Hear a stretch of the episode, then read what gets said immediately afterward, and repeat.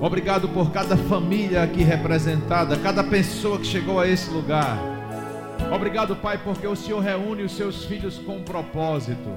E nós cremos no teu propósito hoje à noite.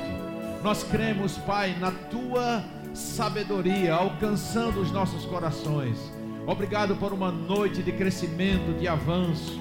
Obrigado, Pai, porque nós cremos que nunca mais seremos os mesmos. Porque a cada momento que sujeitamos a nossa vida, que submetemos a nossa vida, o nosso intelecto, o nosso conhecimento ao princípio da tua palavra, nós sabemos que um cenário novo se levanta. Nós sabemos que algo novo da parte do Senhor está sendo inaugurado hoje à noite. Em nome de Jesus, nós temos agora um tempo que iremos desfrutar até o final deste dia, até a meia-noite de hoje. Nós iremos desfrutar de um tempo nunca vivido este culto, este momento de ensino da palavra que nós vamos desfrutar agora, nós nunca vivemos, ele está sendo inaugurado agora. E algo novo da parte do Senhor vai chegar para as nossas vidas. Em nome de Jesus, em nome de Jesus. Em nome de Jesus, em nome de Jesus. Quem crê, diga amém. Aleluia. Muito obrigado, obrigado, grupo de louvor. Que tempo precioso. Aleluia. Eu Quero que você saiba disso e gere essa expectativa. Nós não estamos em mais um culto, nós estamos em um novo culto. Nós estamos aqui para desfrutar do novo de Deus. E Deus tem coisas grandes, preciosas para nós. Amém? Então, como o pastor Palhano já falou, meu nome é Leonildo, sou amigo, irmão e parceiro ministerial de todos vocês aqui. Essa igreja é a extensão da nossa família. Como nós estamos de viagem agora de madrugada, né? Acredito que umas 4 horas da manhã a gente deve estar seguindo. Sheila não pôde nos acompanhar porque está dando esse suporte, aí, ajustando os mínimos detalhes de bagagem, essas coisas, para a gente pegar de volta para Marabá. E no próximo sábado, são dois dias de viagem, porque nós viemos de carro. E no próximo sábado já estaremos de volta à nossa terra, à nossa cidade, ao lugar que Deus nos enviou e onde Deus tem transformado desertos em manancial. Amém? E eu sei que não é diferente aqui na sua vida, porque nós, quando nós estamos no centro da vontade de Deus, a, a, os, os céus conspiram em favor do propósito. Então nós não estamos lá, e, e, e eu gosto sempre de ter esse, essa simplicidade de dizer: não é por causa de nós, mas é por causa do propósito que Deus tem em nossas vidas que as coisas têm acontecido de forma sobrenatural, acelerada porque o norte do Brasil, e em especial o Pará, precisa dessa palavra que nós temos. E Deus tem nos levado para lá para que, assim como as águas, assim como os rios cortam o Pará, essa palavra da fé está cortando aquele, aquele lugar e grandes coisas Deus tem feito em nome de Jesus. Amém? Então nós temos hoje, queridos, esta proposta maravilhosa de nos debruçarmos na palavra de Deus é, sobre o tema O Caráter de Deus, que é uma, uma matéria do Rema, e nós sabemos né, que o, a proposta de cada matéria do Rema são sete dias de aula, cada dia de aula com duas horas de aula, com intervalo de 20 minutos. Então nós temos aí praticamente 14 horas aulas que é impossível em apenas um momento que nós vamos ter hoje à noite nós passarmos para você tudo aquilo que a matéria propõe. Mas nós queremos ser efetivos hoje à noite, ser produtivos. Nós queremos deixar algo que venha realmente marcar a sua vida no contexto dessa matéria. E nós vamos nos debruçar sobre algumas coisas que o Espírito Santo nos inspira e nós vamos nos mover hoje à noite. Amém? Eu gostaria de, apenas para ter uma noção de como está o auditório, a plateia, eu queria saber de vocês que estão aqui, quem ainda não fez o rema, gostaria que você sinalizasse com a mão. Nós temos ainda poucas pessoas, né, diante das pessoas que aqui temos, a maioria já fez o rema. Então vai ser uma noite de rever princípios e valores da palavra, mas para você que ainda não fez o rema, você vai perceber que realmente existe algo da parte de Deus que é acrescentado na nossa vida por causa do conhecimento. Então, o Rema é um centro de treinamento bíblico, não é uma escola bíblica, embora se ensine a palavra, mas no, no centro de treinamento bíblico, nós, como cristãos, somos treinados a seguir uma vida operosa em Deus. Essa é a grande diferença do Rema para um curso de teologia. O curso de teologia ele é extremamente importante e precioso para a vida de qualquer cristão. Mas o, o curso de teologia normalmente ele pega mais a parte teórica do ensino da palavra, do conhecimento de Deus, e o rema ele tem essa essa unção específica de colocar o cristão em plena atividade. Você vai sair daquele cenário de que você percebe que a Bíblia é uma proposta de vida ideal mas muitas vezes, quando nós nos deparamos com a realidade daquilo que nós vivemos, parece que é uma disparidade. Parece que o proposto de, por Deus para a nossa vida, na prática, não se aplica muito. E às vezes a gente fica questionando como se aquela proposta de uma vida ideal da palavra de Deus, ela é somente para algumas pessoas. E quando nós nos lançamos ao conhecimento da palavra, nós vemos que Deus não faz acepção de pessoas. E a proposta de Deus é da vida ideal para todos os seus filhos, para todas as pessoas. Eu acredito, queridos, que num tempo como esse que nós estamos vivendo, nunca se fez tão necessário conhecer o caráter do Deus que nós servimos, do Pai que nós servimos. Existe muita distorção, muito ensino errado nesse momento, nesse período, e eu ouvi recentemente uma pessoa me indagando lá da cidade de Marabá uma pessoa me indagando sobre uma mensagem que ele ouviu de um pastor numa determinada igreja, e ele dizendo assim: Pastor, olha, a pregação de domingo foi toda em cima do coronavírus, e toda em cima de que essa pandemia, principalmente essa ameaça agora dessa segunda onda, ela vem exatamente como algo da mão de Deus, querendo alcançar a humanidade, fazendo com que a humanidade seja despertada de que existe um Deus que é soberano, porque tem muita gente afrontando Deus, e ele me falou que o pastor estava dizendo no púlpito, né, e, e trazendo essa convicção para as pessoas, não é, de que Deus está realmente envolvido com isso, trazendo e as pessoas por falta de conhecimento começam a assimilar isso de uma forma tão intensa. E parece que as pessoas estão pedindo para nós é, é, ou, ou, estão tentando nos convencer de que não adianta ir de encontro a algo que é Deus que está fazendo.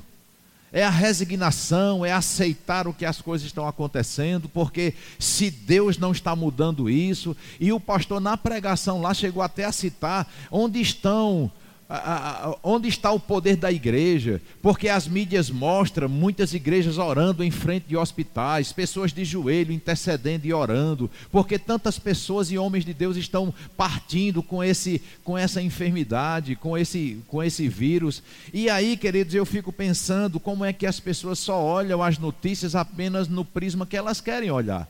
Porque quantas pessoas nós vemos as mídias todo dia contabilizando a quantidade de pessoas que morrem. Hoje morreu 1.200 pessoas, 1.300, não sei quantas pessoas. Mas só que ainda existem estatísticas das pessoas que estão saradas, curadas e que estão se livrando dessa pandemia. Então, um próprio servo do Senhor questionar que por que é que pessoas não estão sendo curadas, quando está deixando de ver o número de pessoas que estão curadas. Quem está entendendo isso? Então, essa essa necessidade que nós temos quando nós questionamos se o que está acontecendo é de Deus ou não, se é Deus que está movendo ou, ou, ou é, fazendo essas coisas acontecerem, vem realmente ao encontro de uma necessidade de um conhecimento maior. Porque se nós trouxermos, e esta não é a intenção de humanizar Deus, embora Deus se humanizou em Cristo Jesus, mas nós não podemos comparar o relacionamento humano, em alguns aspectos, pode até servir de exemplo, como o próprio Deus diz: se vós sendo maus sabeis dar boas dádivas aos vossos filhos, quanto mais o vosso Pai Celestial. Só que esse exemplo da palavra não tem a proposta de Deus de humanizar Deus e Deus ser compreendido, estudado e conhecido na ótica do comportamento humano. Porque Deus ele, ele age de uma forma muito superior.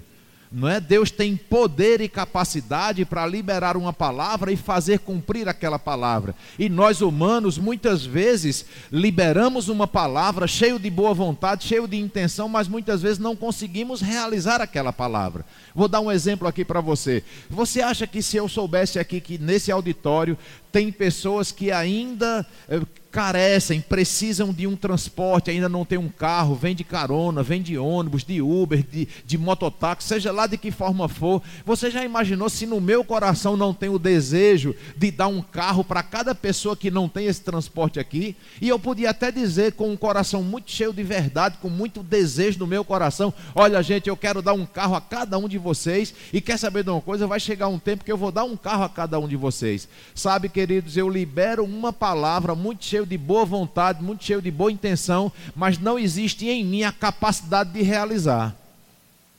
Mas quando Deus libera uma palavra, existe, ele olha primeiro para a sua capacidade, para o seu poder, e tudo que ele fala, ele cumpre. É por isso que nós precisamos estudar. Olha só, é, há uma forma de pensar. Que ousadia é essa de um centro de treinamento bíblico, que ousadia é essa de uma escola bíblica tentar ensinar sobre o caráter de Deus? Quem pode conhecer a profundeza de Deus? Quem pode conhecer Deus o suficiente para ensinar sobre ele? Sabe, queridos, nós de nós mesmos não poderíamos ter a capacidade e a habilidade de ensinar ou descrever ou revelar o caráter de Deus, mas ele se revelou para nós. Então, quando nós ensinamos sobre o caráter de Deus, não é sobre algo algo que nós achamos que devemos, que devemos falar, mas é sobre algo que Deus se revela e diz: Eu sou assim. Você pode confiar naquilo que eu falo. E a Bíblia mostra para nós a forma como Deus tem se revelado para nós, e nós vamos passar um pouquinho sobre isso hoje à noite, para que nós possamos entender. E, e quando eu estava falando sobre relacionamento humano, a intenção era despertar em você uma linha de pensamento de que um relacionamento humano, inter interpessoal,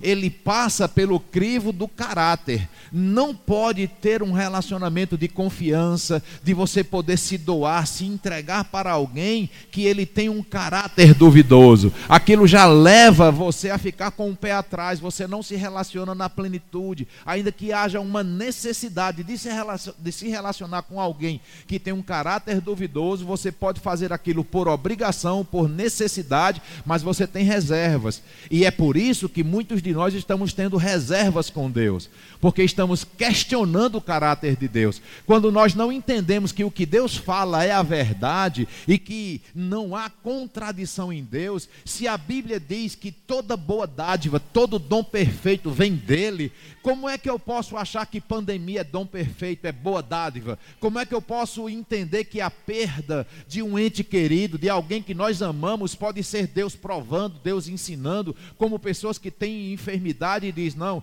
Deus está me provando com isso, Deus está me ensinando alguma coisa, Deus quer que eu aprenda algo, por isso que eu tenho que me resignar". Existe uma linha de cristãos, queridos, existe um grupo cristão que defende isso piamente e sabe que não, não podemos orar porque eles acham que é afronta à soberania de Deus você fazer uma oração tomando posse daquilo que Deus já nos deu em Cristo Jesus. Ah, não, toda oração para cura tem que ser assim. Ah, Senhor, se for da tua vontade, você vai curar. Mas também se não for, nós vamos morrer com essa doença, mas vamos morrer feliz, porque é a vontade de Deus.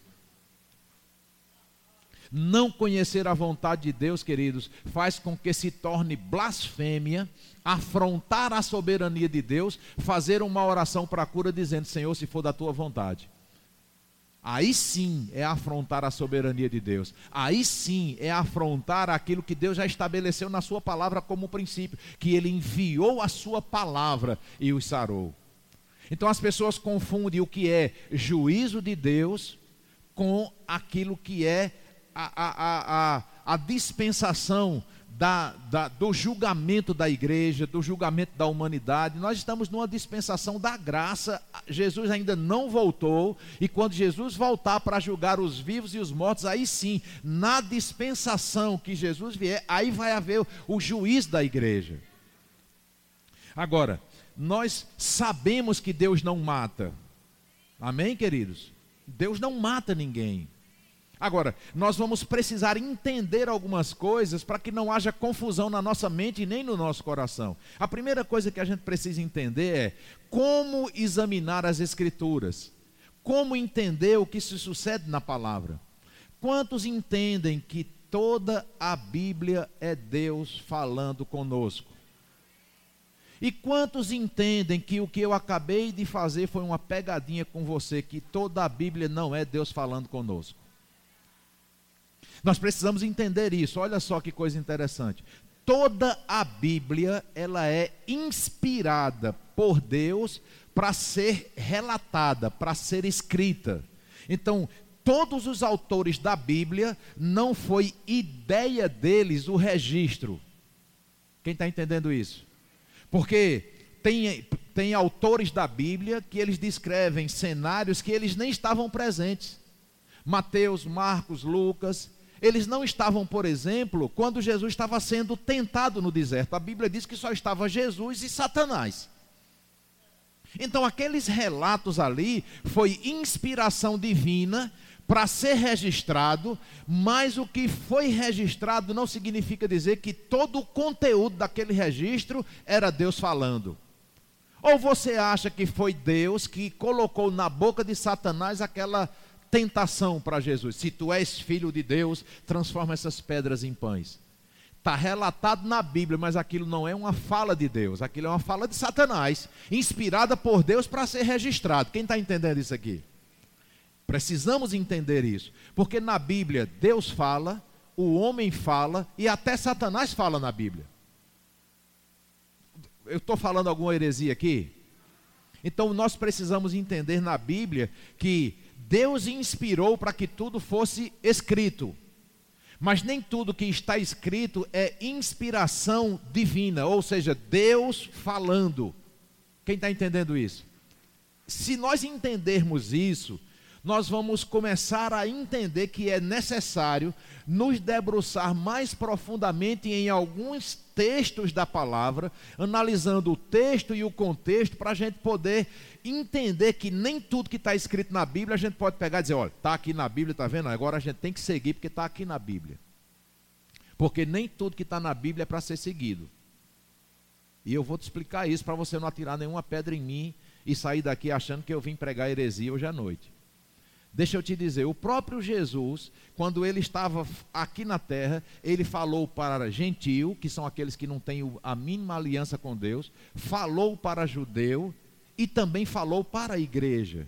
Eu preciso entender o que deve ser aplicado para mim como igreja, e eu preciso entender o que é que está sendo instruído para gentil e igreja, porque esses dois grupos de pessoas eles tinham comportamentos distintos que precisava depois ser desfeito todo, toda a crença, tudo aquilo que eles tinham buscado como princípio de fé, de busca ao Senhor, porque eles viviam numa dispensação que era necessário sacrificar que era necessário ter temor ao Senhor, obediência em alguns princípios, porque a manifestação da presença de Deus, ou a, a manifestação deles, crendo num Deus que se materializava através de palavras e ordenanças, quando eles obedeciam, era que eles estavam expressando a sua fé no Deus que falava. Então, quando hoje nós não fazemos mais nenhum tipo de sacrifício, nós estamos entendendo que na Bíblia existia ordenança de Deus para que se fizesse sacrifício, mas se eu pegar essas ordenanças daquela época, não pode ser mais aplicada hoje. Então está na Bíblia que era para ser seguido naquela dispensação, não na de hoje.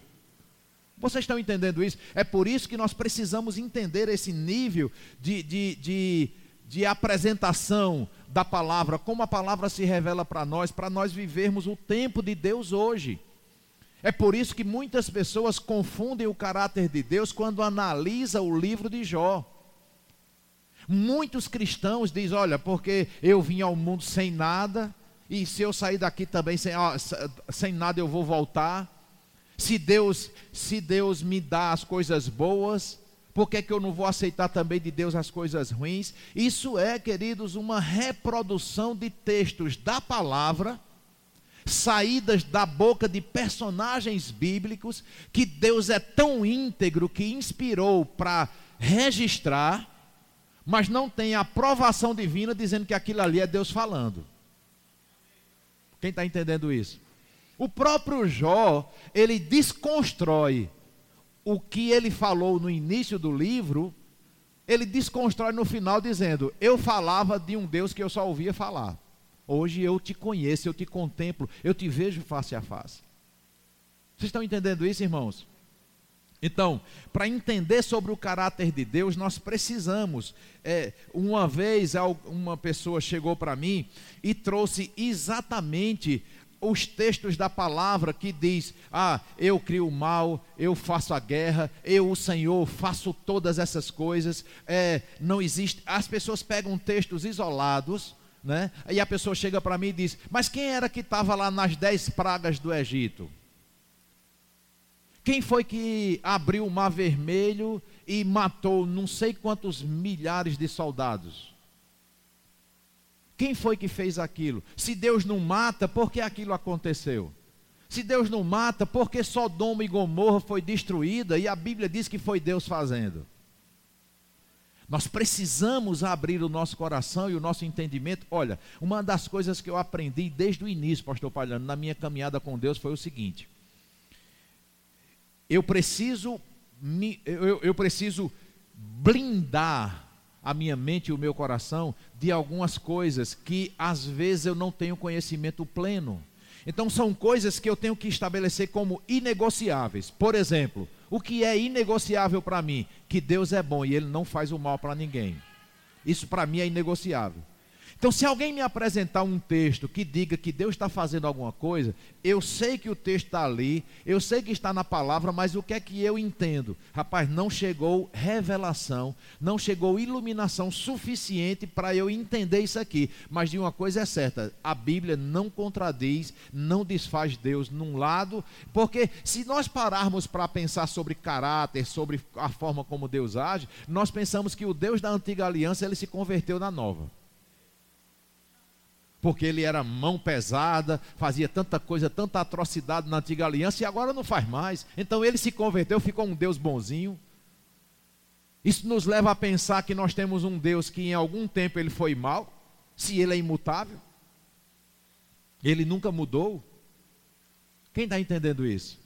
Então o que é que nós precisamos entender? Olha só, eu gosto muito de dar um exemplo da subestação de energia. Nós passamos, até eu, eu tive a oportunidade de ir lá no, no, apartamento do pastor Palhano e da janela de lá eu vi que tem uma subestação de energia lá atrás. Aquela área isolada, alta tensão, muitos transformadores e dali pega uma alta tensão, presta bastante atenção nisso. Ela pega uma alta tensão e converge em baixa tensão para poder atingir e beneficiar a nossa vida. Não é assim? Se chegasse nos nossos aparelhos a tensão que passa naquela subestação, era incêndio na certa, porque tudo pegava fogo. Então existem transformadores. O que é transformador? Ele pega uma alta tensão e coloca numa tensão que é administrável, que é tolerável, que é passível de ser bem utilizada. Agora, se eu e você, que já pegamos tudo pronto, os equipamentos todos prontos, e, e tudo já na condição de uso, se eu e você que não somos isolados para a energia, porque não há isolamento em nós, por isso que nós pegamos na energia e o, e, e o choque mata.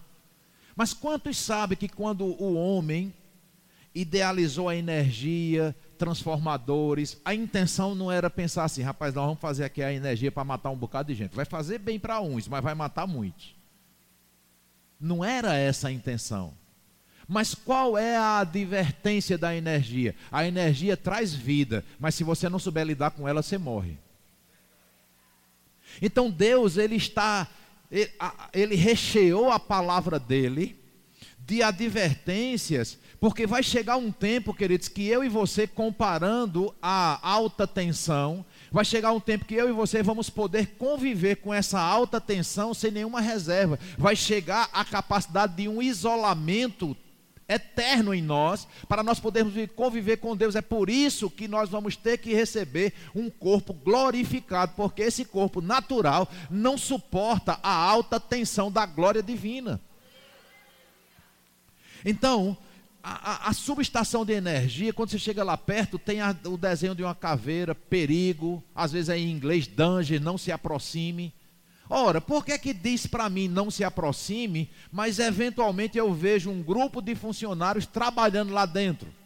Mas eles não estão de qualquer jeito. Eles estão com luvas de borracha, eles estão com equipamento de segurança que permite que eles se aproximem de lá daquele jeito. Sabe o que é que significa esse equipamento de proteção, de segurança, que faz com que a glória de Deus que não contempla pecado, a glória de Deus que é inabalável, o poder de Deus, a sua justiça, o seu amor, seus atributos, ninguém pode afetar isso. Se isso for desonrado, se isso for desrespeitado, traz dano. Então, a subestação, ela não vem de lá para cá jogando aleatoriamente uma descarga elétrica para matar aleatoriamente as pessoas. As pessoas têm que ir para lá e confrontar aquela alta tensão que está lá. Aquela alta tensão não sai deliberadamente provocando as pessoas a se exporem a ela. Então, Deus é do mesmo jeito. Deus não está aleatoriamente ferindo pessoas. Mas quando as pessoas chegam num alto nível de desonra, é por isso que em vários períodos da Bíblia veio o juízo de Deus.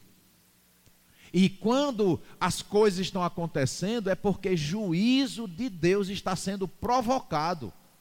Porque tem um tempo para que o juízo de Deus, de acordo com aquilo que ele estabeleceu, venha, independente das pessoas, independente do que as pessoas estejam fazendo ou não, vai chegar a dispensação do juízo. Quem está entendendo isso? Então, porque as pessoas provocam Deus, porque provocam a soberania de Deus, aí essas pessoas sofrem o dano.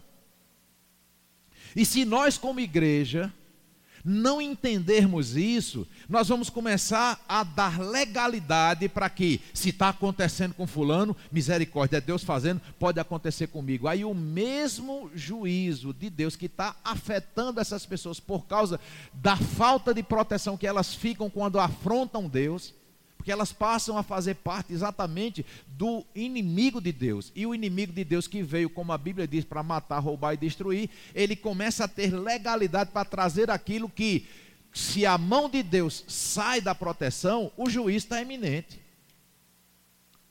Porque não existe maldição vinda da parte de Deus. Existe a maldição por não estarmos na proteção de Deus.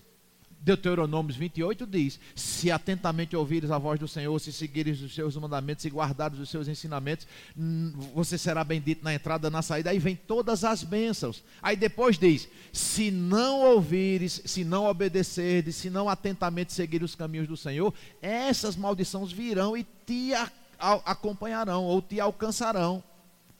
Então, queridos, se a igreja, vamos dizer assim, tem medo da mão de Deus, eu não tenho nenhum relato bíblico de alguém que estava eh, bem tranquilo, bem em paz, e de repente sofreu um dano vindo da parte de Deus.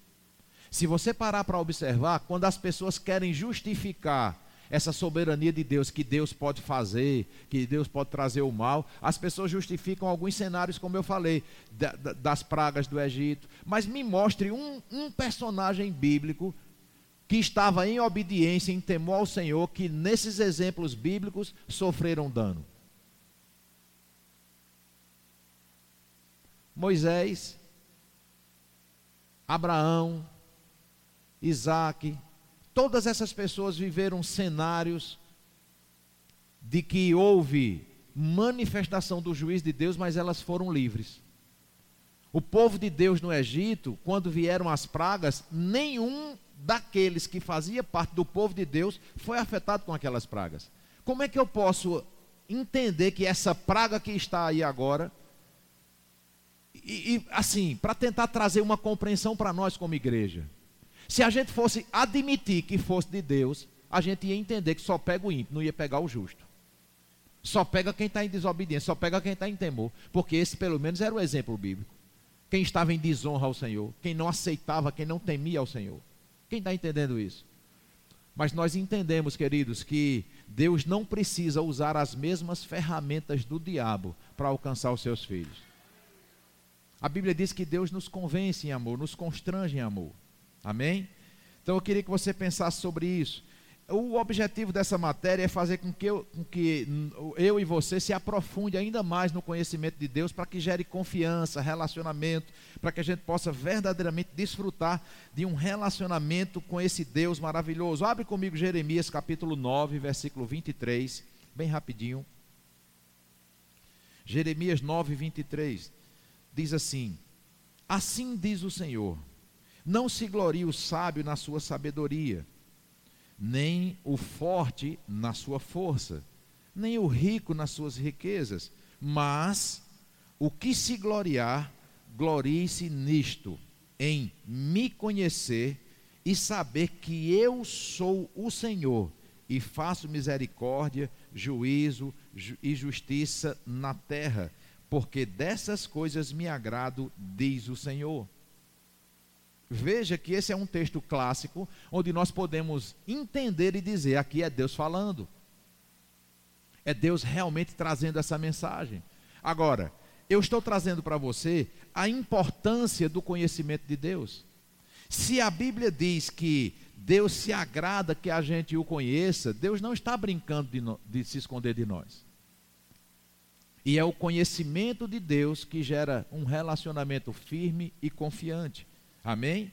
Eu queria que você abrisse Oséias capítulo 6, versículo 3, diz assim: Conheçamos, Oséias 6, 3, conheçamos e prossigamos em conhecer ao Senhor.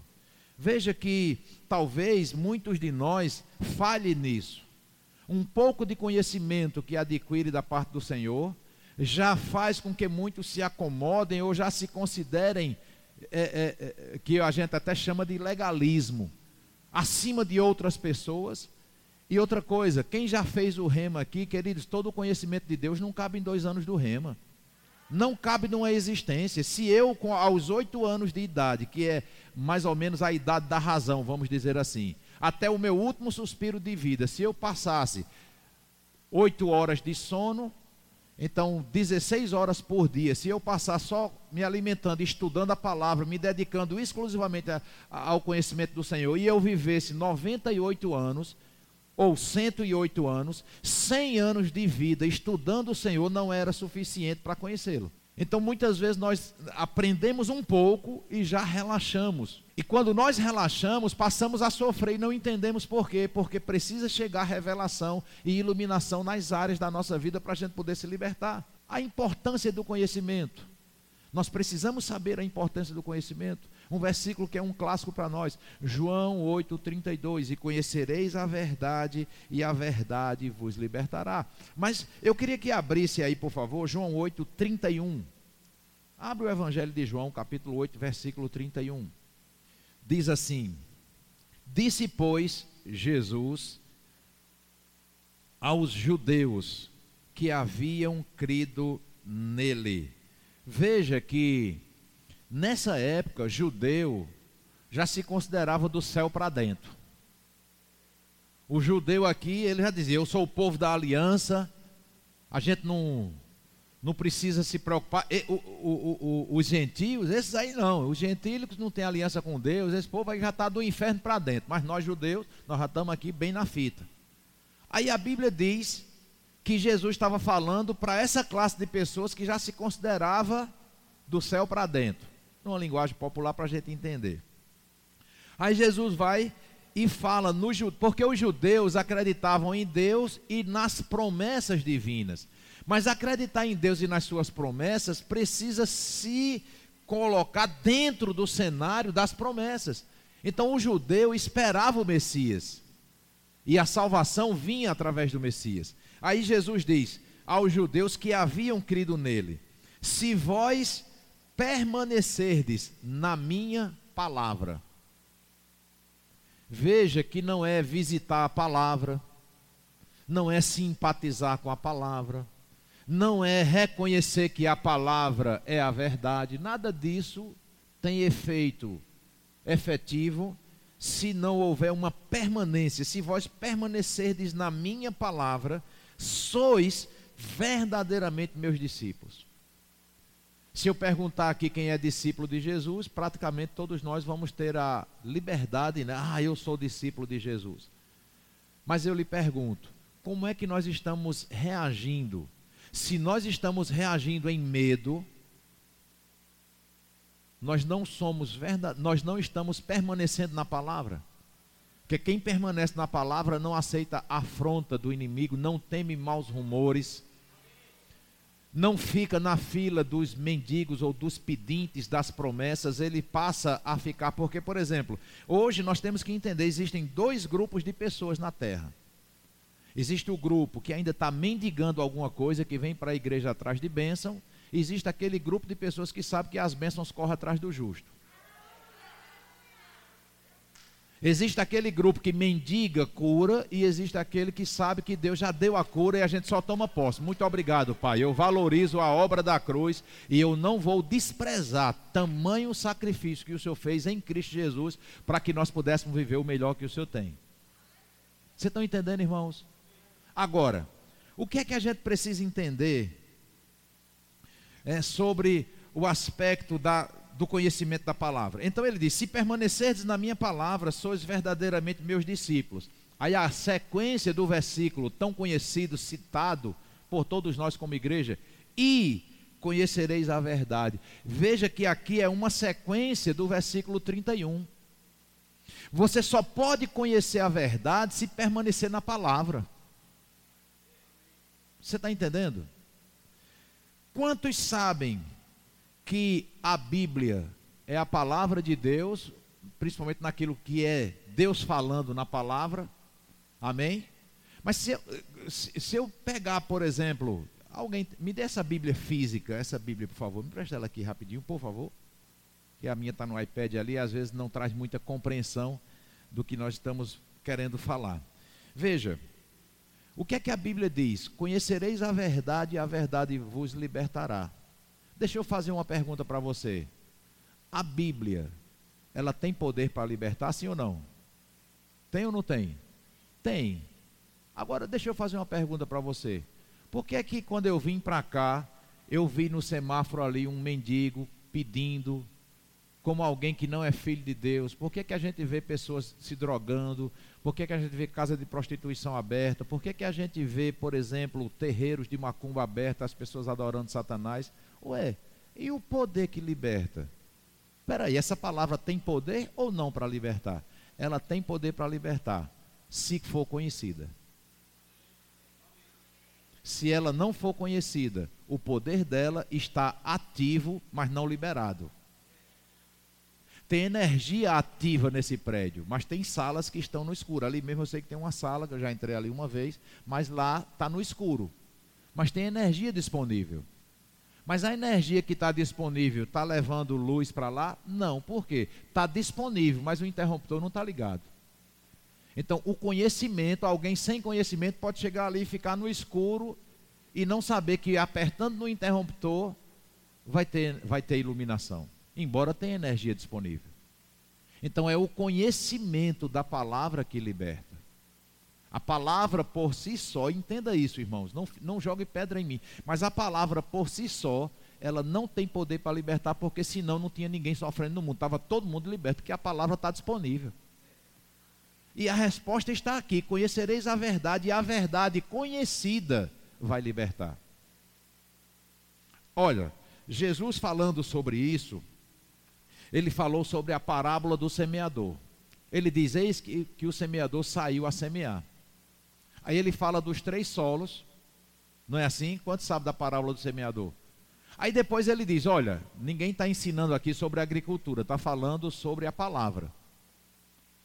Quando ele fala semente, ele está falando sobre palavra. Então veja que a palavra que nós sabemos, por um lado, que é infalível, Uma palavra que nós sabemos que é soberana, que é poderosa, que tem poder para tudo, que criou tudo que nós podemos ver, existir, desfrutar. Mas essa mesma palavra pode ser anulada por falta de conhecimento, por falta de honra. Jesus disse que o poder infalível que está nele foi inutilizado por causa da incredulidade do, dos da casa dele. Então, para entender caráter de Deus, nós precisamos entender também o nosso posicionamento em relação a um Deus que está disponível para nos abençoar, mas não impõe nada para ninguém. Nós precisamos decidir conhecer a palavra. Nós precisamos entregar o nosso caminho a essa palavra para que ela possa mudar a nossa vida. E se você não se render a essa verdade, você vai passar por essa terra sofrendo quando não era para sofrer, vivendo uma vida desgraçada quando não era para viver.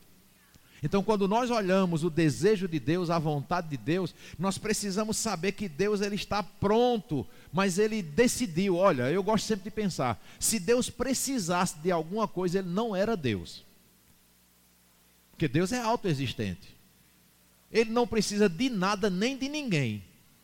Mas por que que ele disse: se você orar na terra e concordar acerca de qualquer coisa, o, aquilo que você orar aí vai, ser, vai ter concordância no céu. Isso significa dizer que existem coisas que Deus quer fazer que ele depende da oração, da fé e da concordância nossa.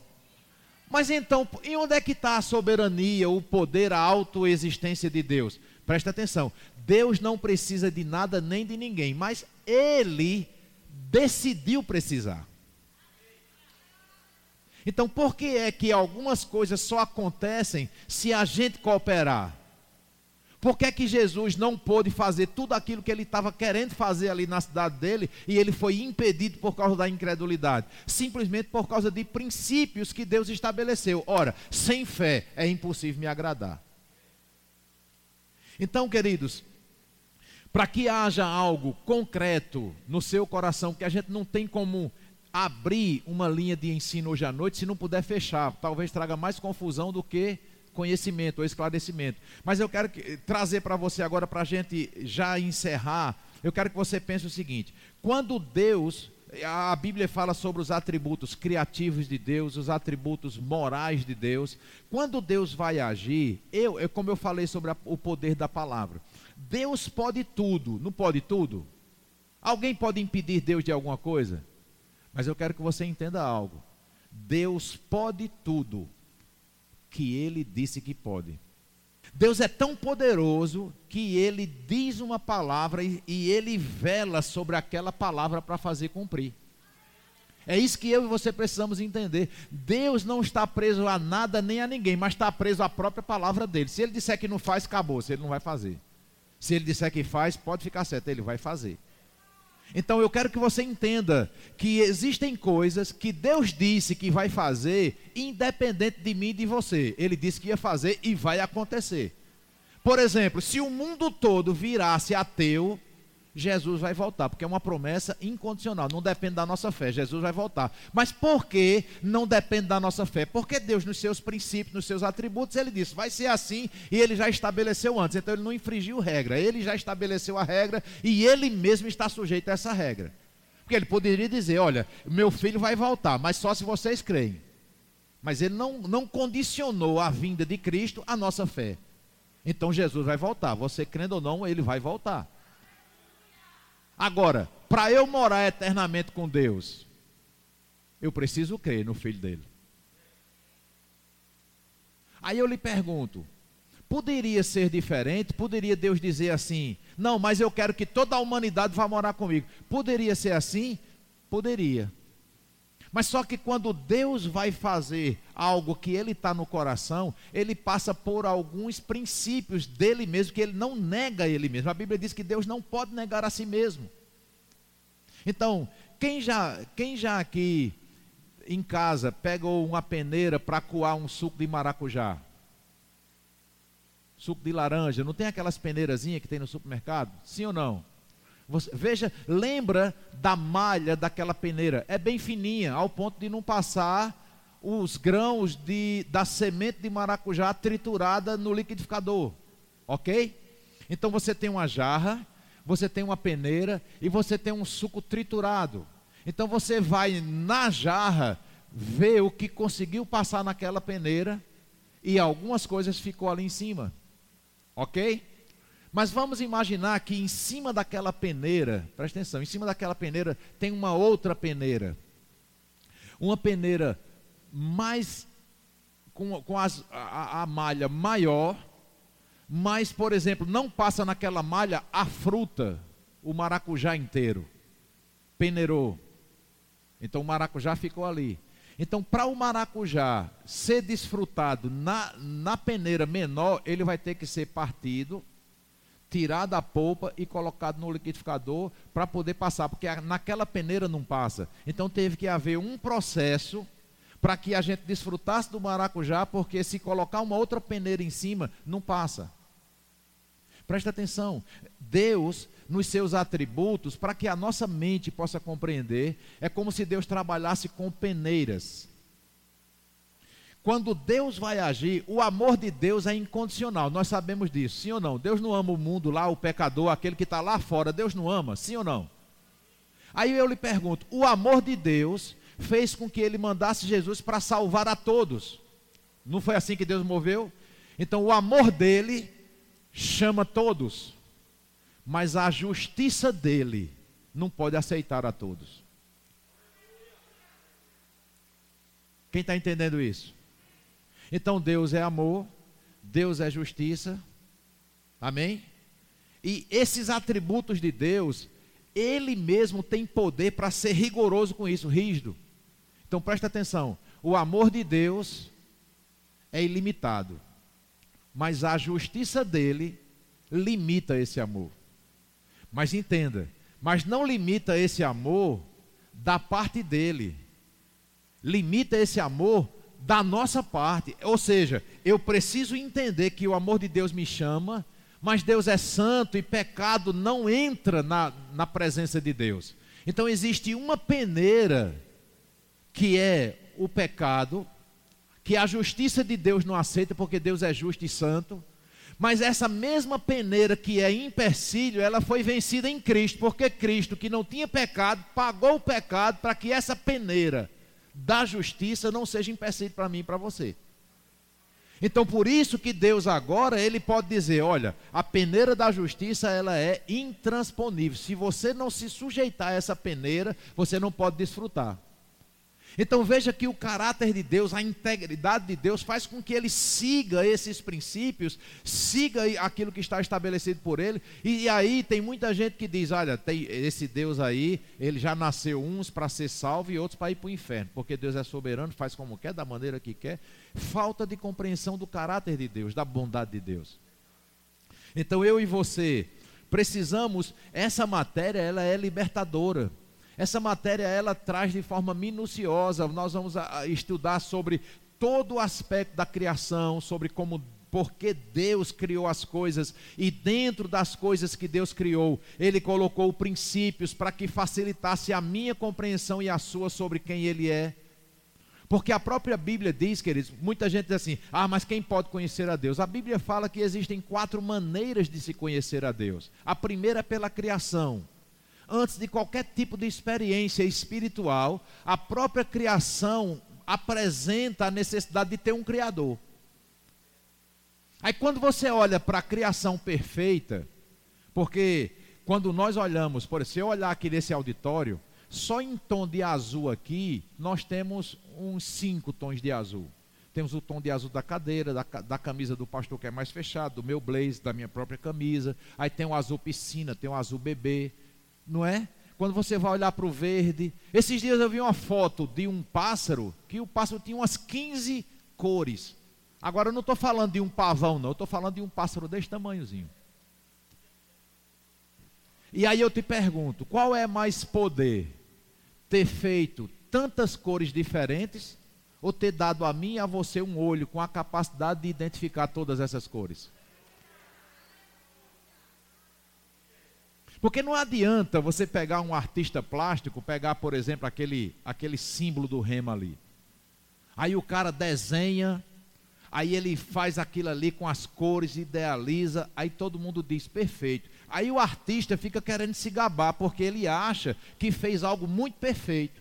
Mas sabe por que aquilo ali é perfeito? Porque eu e você tem a capacidade de achar bonito. Um exemplo: uma pessoa que canta, um bom cantor, afinado. Irmão, deixa eu dizer uma coisa para você: se eu cantar parabéns, eu expulso você da igreja, porque eu sou desafinado até cantando parabéns. Agora, deixa eu te perguntar uma coisa: como é que eu, que não tenho habilidade para cantar, que não sei cantar, não sou afinado, por que é que eu valorizo alguém que é afinado? Porque, embora eu não entenda nada de música, Deus me deu a capacidade de perceber o que é afinação. Que, é que adianta alguém se gabar que é um grande cozinheiro, mestre cuca, acha que é melhor do que, ah, porque na cozinha. Mas se eu não tivesse o paladar para identificar o que é doce, o que é salgado, o que é cítrico, porque toca na nossa boca, a gente já sabe, tem muito sal, tem pouco sal. Então Deus, ele se revela na criação. A criação de Deus, ela é perfeita. Aí um Deus que se apresenta como único, porque eu não conheço nenhuma religião, embora no mundo existam várias religiões, só na Índia tem mais de 33 mil deuses. Eu não conheço, se você conhece, me apresente. Pode ser que eu mude meu conceito. Mas eu não conheço uma religião que o Deus dessa religião se apresente como o autor da vida. O único Deus, que é o Deus cristão, o Deus da Bíblia, é o único que diz: Eu criei tudo. Se você for pegar, por exemplo, os deuses mitológicos, Deus Sol, Deus Lua, todo o cenário do Deus de qualquer religião já está inserido dentro do cenário criado pelo Deus da Bíblia.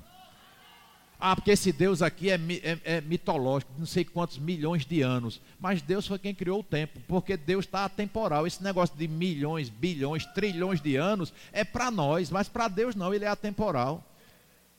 Um dia para Deus é como mil anos, e mil anos é como um, um dia. Segunda de Pedro 3,8. Você está entendendo isso?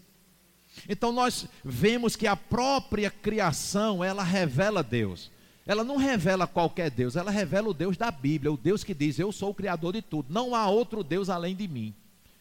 Eu não vejo nenhum outro Deus puxando para si. Quando você entende sobre o caráter de Deus, você fica mais você fica mais firme doutrinariamente e você não aceita aquela melosidade. Eu sei que nós estamos na internet aqui, eu digo isso com muito respeito, mas você não aceita, não aceita aquela melosidade, daquela uma coisa chamada ecumenismo vários representantes religiosos, aí nenhum tem convicção plena de que o seu Deus é autossuficiente. Ele sabe que existe o seu Deus, que existe a sua fé, mas ele respeita o Deus de Fulano e também cultua e adora e, e até se submete àquilo que aquele outro Deus estabelece como princípio de ter paz, de, de, de buscar a Deus. Tem pessoas que cultuam a natureza, desonra Deus respeitando a natureza, mas não respeita o Criador da natureza.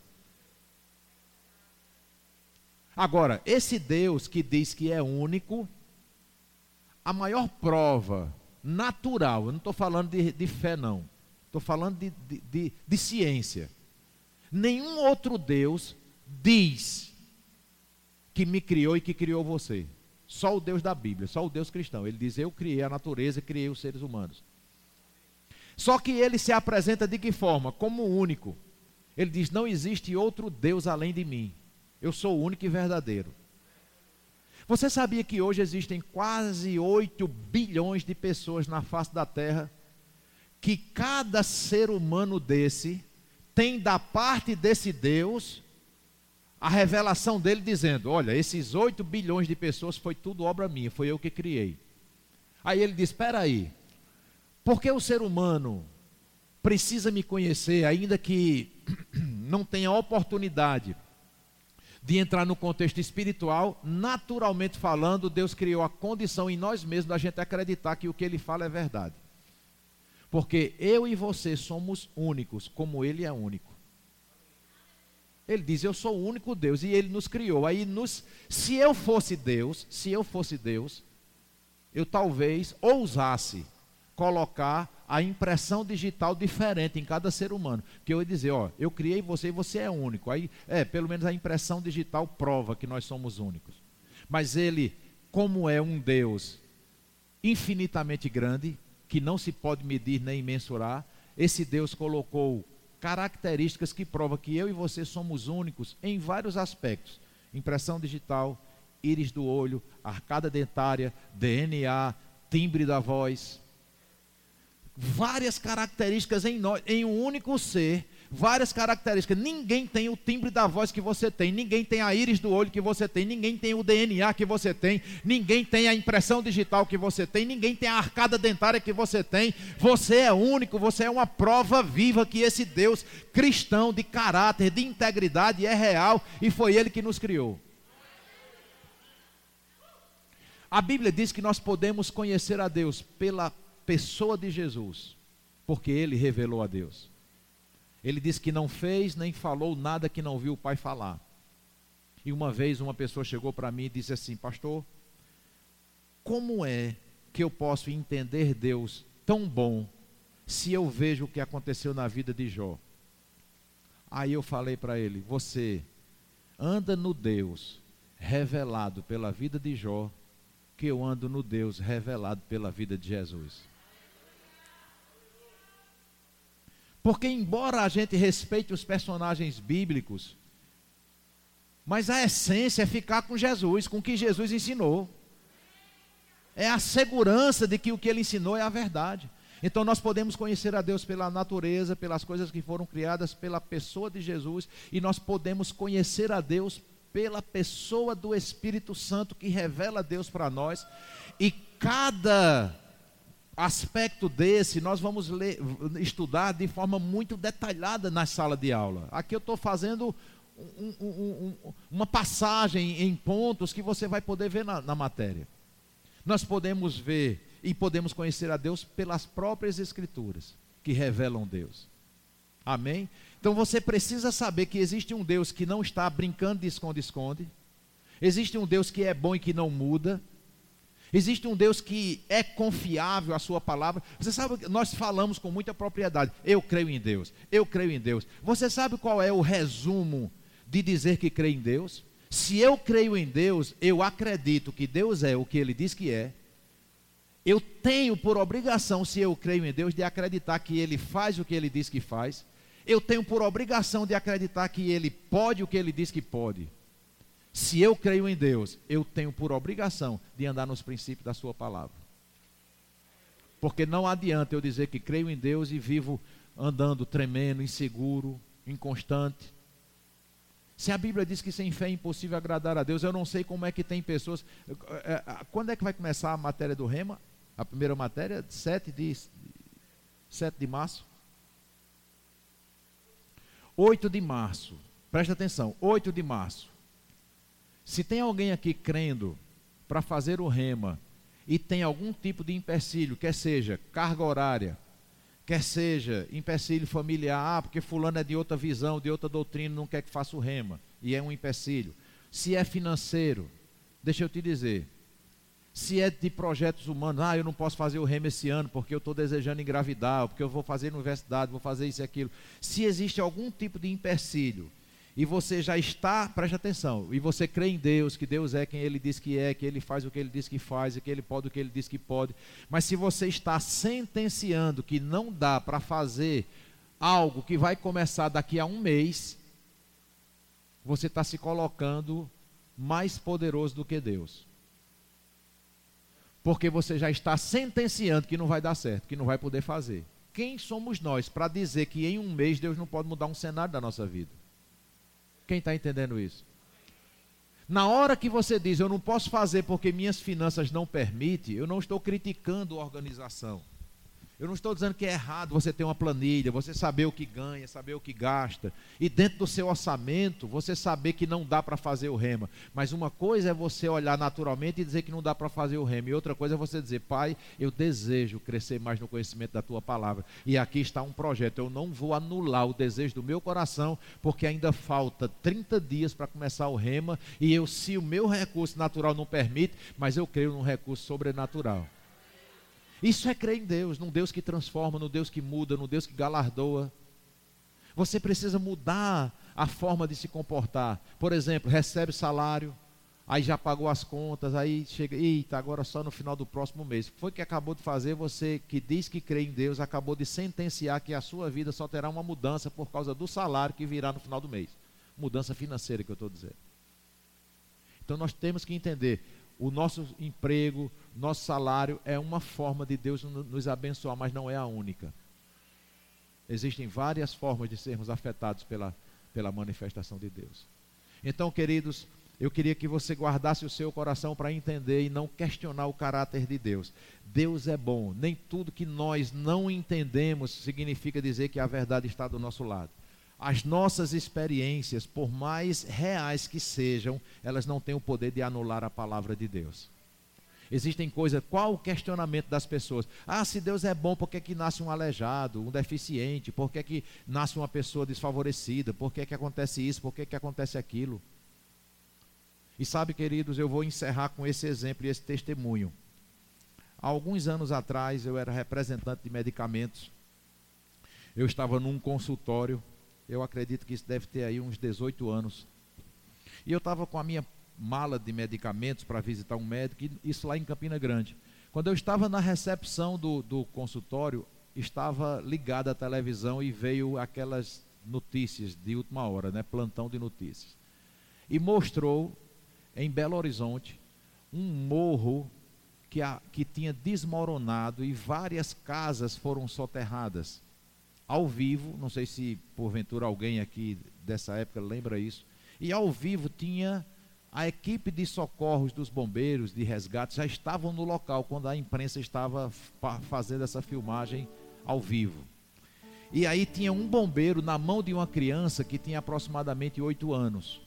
O bombeiro já estava praticamente segurando na mão da criança para resgatá-la quando de repente um estalo e todo mundo gritou e o bombeiro pulou porque o outro morro estava desmoronando e aquela criança inocente foi soterrada ao vivo, todo mundo vendo, e foi uma comoção nacional naquela época. Eu não sei se você chegou a, a ver isso, mas nós ficamos na hora no consultório, tô, meu Deus, que tragédia agora. E uma das pessoas que estava no consultório disse: Como é que Deus permite um negócio desse? Uma criança inocente sendo soterrada, era tão fácil. E outra coisa, o bombeiro já estava lá, só era Deus ter segurado aquele morro um pouquinho mais e aquela criança tinha se salvado. E sabe que se você parar para pensar, você fica seduzido a imaginar que Deus negligenciou mesmo o socorro.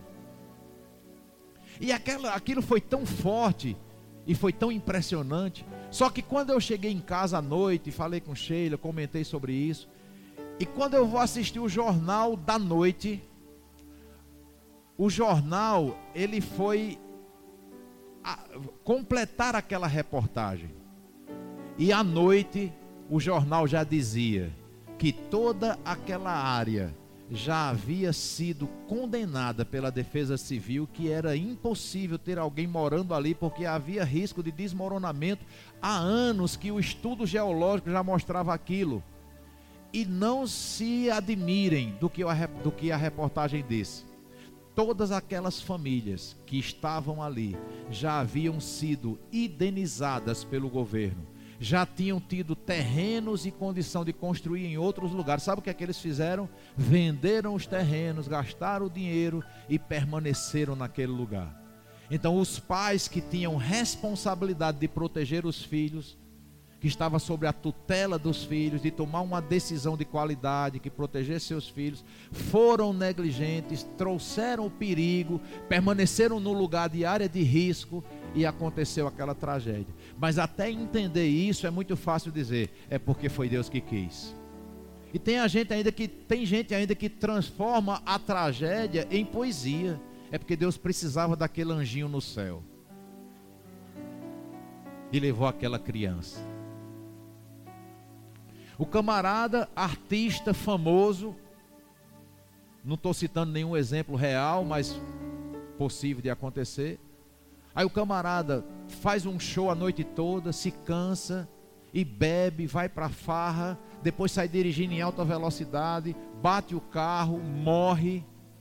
E todo mundo diz: Deus estava querendo alegria no céu e levou esse cantor, ou esse artista. Então muitas vezes nós queremos trazer uma interpretação de quem Deus é que não tem nenhum respaldo na palavra. É por isso que você precisa estudar. É, preciso que, é por isso que você precisa investir seu tempo, sua vida para conhecer o Senhor. Porque o conhecimento ele está disponível, mas tem muita gente que está sofrendo por falta de conhecimento. E realmente, para finalizar, quando alguém está sentindo falta de ar, ele pode dizer: Rapaz, eu estou sentindo uma falta de ar. Mas eu lhe pergunto: o ar está disponível. Não existe falta de ar. Aquela pessoa está com uma incapacidade de absorver o ar que existe, que está disponível. Então ela precisa cuidar de si e não colocar a culpa dizendo que está que tá faltando ar. Pode estar tá faltando nela, é uma realidade. Pode estar tá faltando para ela, mas que o ar existe, existe, está disponível. Então muitos estão sofrendo, como a própria palavra diz, por falta de conhecimento. E a culpa não está em Deus, a culpa está em nós, porque o conhecimento está disponível. E o rema é uma resposta de Deus para trazer conhecimento para a nossa vida. Deus abençoe você e seja abençoado na prática da palavra em nome de Jesus. Amém.